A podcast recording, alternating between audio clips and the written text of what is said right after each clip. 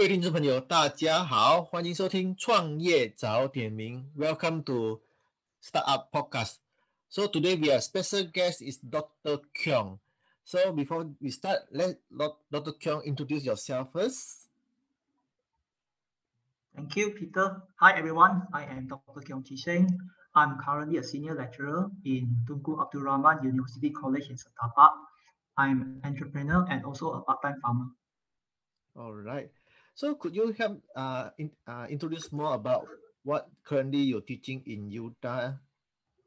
Uh, you mean TAUC? Uh, yeah, TAUC, yes. Yes, I, I, I teach chemistry. So uh, I've been teaching since 2002 in uh, TAUC. Okay. Then what is uh, your inspired and then to join as the start the entrepreneur to teach your student and yourself as well? Oh, uh, this is a very interesting, and uh, I say I can say that it's a journey of discovery of, of myself and my passion. So what happened is that when I first started in 2002 as a as an educator, mm. so my my my I thought that you know students when they go, I mean if they have a result, they will guarantee to do well in their life. And then later I noticed that it is it is not the case. And um, slowly I did I discovered that um, scoring scoring a great result, although although academically it is something that that educator is proud of, but at the same time I also found out that application is equally very important.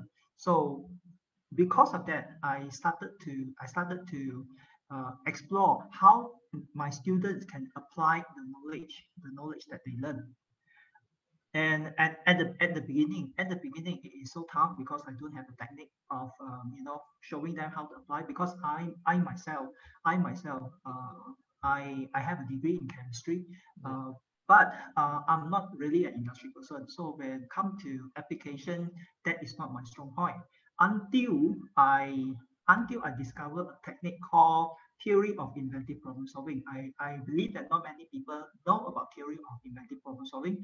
Uh, usually people call it TRIZ, T-R-I-Z, is a Russian word. But anyway, uh, what I what I get, what I learned from TRIZ is that how uh, how to solve problems systematically, and from that from that I discovered that knowledge can knowledge is linked to problem solving.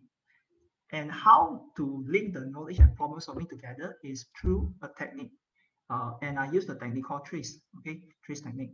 Okay. And after after I started the problem solving using chemistry, uh, later I discovered something new. That is, in order to solve problem, it's better to solve a real life problem. It doesn't matter how how how small is it. It's still a problem. Like I give you I give you an example, uh, such as such as uh, let's say the drain is clogged Okay, the drain is clogged, and then during he, during heavy rain, because of the clogged rain, it causes an overflow. Correct or not? Yes. So the clogged rain is the rain, the drain that is clogged is a problem. So how do we know? How do we use the knowledge?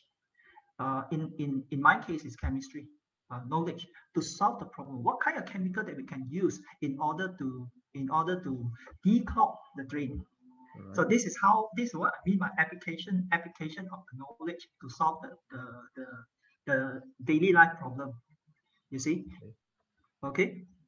But at the same time, is it is it mean that uh, we only we can only use one type of knowledge to solve a problem? Can we use other other type of knowledge, such as um, can I use a mechanical way to remove the clog? Definitely, I can, right? Uh, and I also can use other method as well. So, uh, so I can see that I can see that different different knowledge all join together, all converge instead of a, instead of an individual knowledge that I, when I first started, I thought that okay, what I what I learned chemistry, uh, that is the only solution. And I discovered there are other knowledge as well that can be used as the solution. So eventually everything links together. So uh, this is this is a turning point for me. And uh, from there, from from there, I I become very very serious uh, becomes very serious in in uh, in also uh, how say, try to impart that kind of application of different knowledge to solve problem. And how I do it is that I organize this thing called uh, prototype competition. Okay. Yes. Prototype competition for my students. So this prototype competition, the purpose is to solve daily life problem. They can use whatever knowledge they, they have. It doesn't matter whether they are science stream, art stream. Uh, they can use whatever they need that they know to solve the problem. So this is a starting point. I started this about uh, six years ago, I think, in 2014. Okay. In 2014. So initially, I I had only a few students. Those students are, are those that I, I teach. Okay, Mhm. and uh, we we started from there. And that I still remember that there is one particular uh, prototype that they created. Do you know the insect zapper? The the thing that people use to zap the insect Yeah. Yeah. got, got, got electricity one, right? Uh, insect zapper. So in, insect zapper, I believe everyone knows uh, you can find it everywhere. And so uh, this group of students, they discover a problem is that the insect zapper is so is actually when you when you when the user end user try to swing the insect zapper, it is so difficult to swing because it's so heavy. Yes. mhm. So it is very that very difficult to swing. Uh, as a result, what they do is that they make a insect zapper that can swing. Is it? That is, yes, yes, yes. And uh, uh, in fact, they are just a foundation level in foundation students. They they not yet first year degree. So because uh, this competition is open for the pre-university students. Yeah. Mm. So the foundation student created that, you know, and uh, at that time, at that time, I I didn't I didn't think too much. I I know that is something special, uh, not cannot be found in the market, and but I didn't know what is the impact of this uh, this invention until I participated in in this competition called uh, Samsung Solve for Tomorrow competition, uh, organized by Samsung Malaysia. Okay. And so at that time, I I just asked them to participate. Like, okay, lah, just go, just go. But then, guess what? Uh, more than 300 teams in Malaysia participated for that competition, and almost ev- almost all of them are final year students project. All right. And my student is only foundation level, and they come up with something in terms of technology. Definitely, it cannot compare to oth- oth- other uh, uh, other entry because their their their technology level is so high, and yet my students managed to enter semi-final. Wow.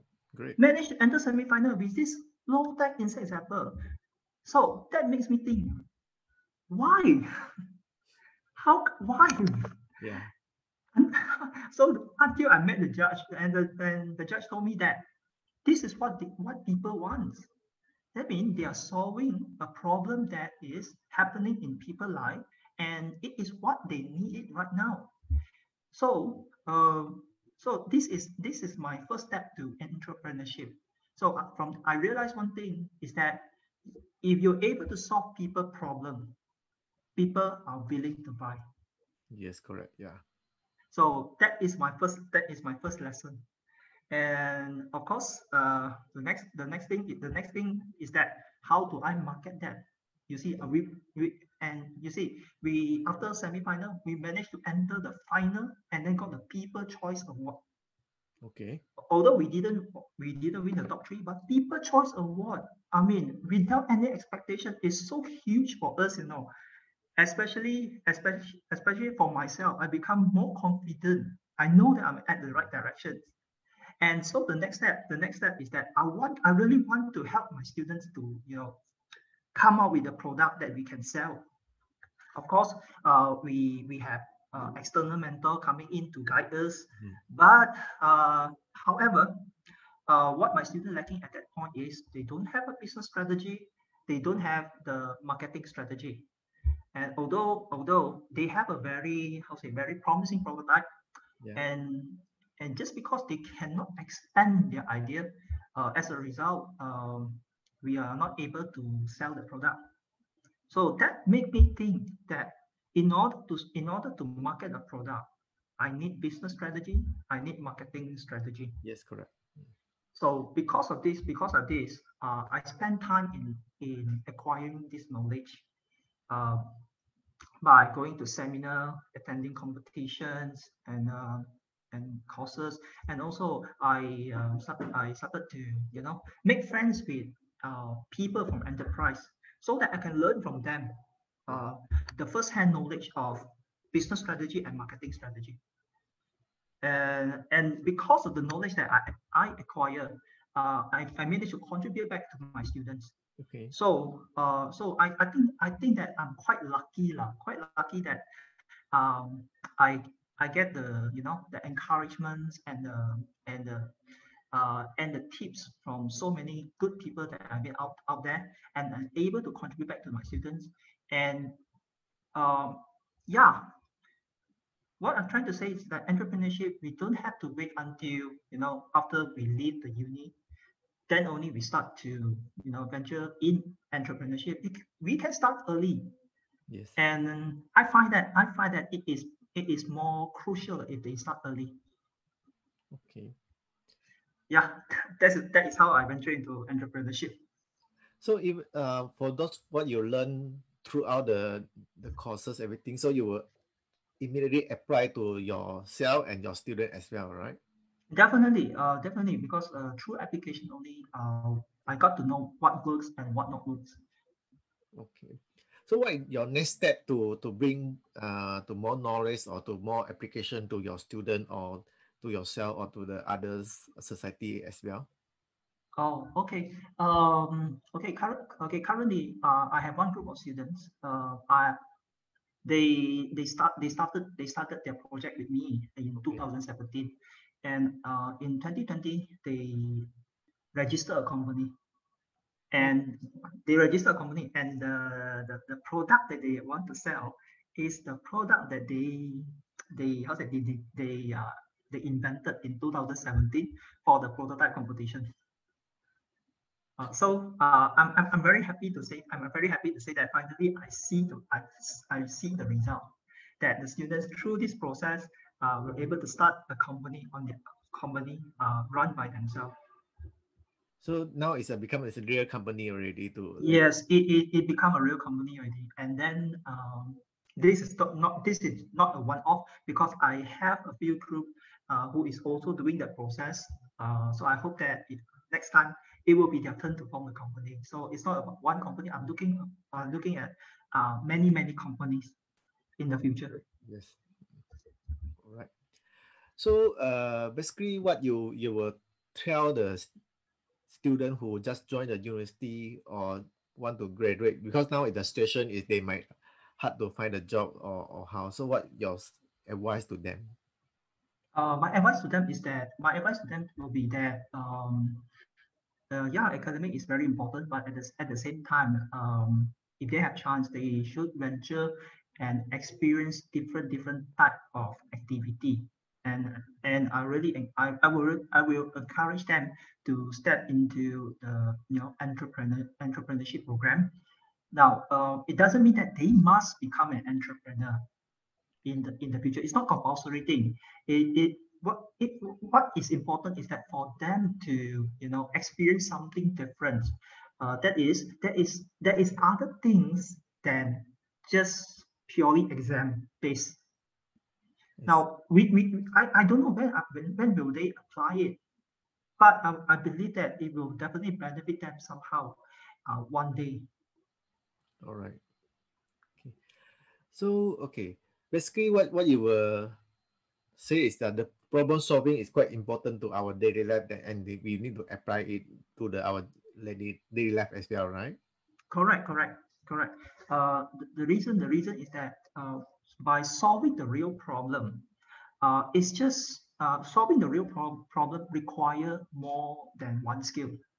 And sometimes when we try to solve the real problem it's not about right or wrong things there's no right and wrong yes. Uh, it is which one, which is the ideal result. And whether, okay, if, if want to, uh, if want to expand into entrepreneurship, whether the ideal result is acceptable by the market, is the is it conform to the trend, uh, the current trend in the market? Mm, so there's a there's a lot of things to think of, and and not only that, they also got to think of uh, what is the need and wants of the end user, and then where to get the funding, and then uh, how to how to find a suitable mentor. So, all, so all, all these require different different skills like interper- in, in, interpersonal skill, uh, communication skill, financial skills. So all so all these will make uh, will make a better person uh, to the students. Okay. So anything what you want to add on before I ask you another the questions about the Uh, problem solving? Uh, none. So normally for another question is not not really related to your profession, but uh, normally um, in my podcast I will ask the my guest, okay, uh-huh. the, the question interesting question. So let's say you have a superpower, one Uh-huh. superpower. Uh, which one what superpower you want and why? Okay, superpower. Uh, something like that, like Superman, super strength, this kind of thing. Yes, any superpower. Yes. All right. Uh, I am not sure whether this one is a superpower or not, but uh, I would like to have, if I have this, if I would wish for one, I would say empathy. Empathy. Empathy. I, I'm not sure whether to, I mean, to people is a superpower not, uh, because empathy comes comes from the uh, heart. That is the understand, understand and share the feelings of others. Uh, okay, perhaps it's because perhaps my profession because it's uh, it could be due to my profession because I'm an educator. Yes. Uh, I educate people not only in the subject of chemistry but also entrepreneurship. Um, okay, so sometimes I discovered I discovered that uh, what I want and what my student wants are two different things. I may um, I may I may thought I may think that what I do is really benefit for them, but they may not think the same. So is it is it mean that I'm I'm not doing the right thing? Um, no, is it just mean that I don't understand that person needs and wants? So I wish that I can understand I can have a more understanding of what my what my students want or what other people wants, uh, so that I can I can support them or help them better, and also so that whatever that I share with them, they can you know they can uh, they can accept it because they feel that it is a value for them. Okay, right. Thank you very much, Dr. Keong. Oh, So, thank you, Peter. Uh, our audience would like to connect with you so they can find you through the your Facebook as your LinkedIn as well, right? yeah, they, they, they can connect uh, with me through Facebook, link, uh, my Facebook, my LinkedIn, and also my email. Uh, I constantly check on them. Okay, so, so later on I will put the link to uh to below so anyone would like to connect with the Dr. Keong can check the link for the Facebook and LinkedIn as an email as well to further to ask him uh, or uh, he as well about the problem solving skill. All right. Before we end uh, our session, I know that currently you're also doing the pig farm, right? Ah, yes, yes.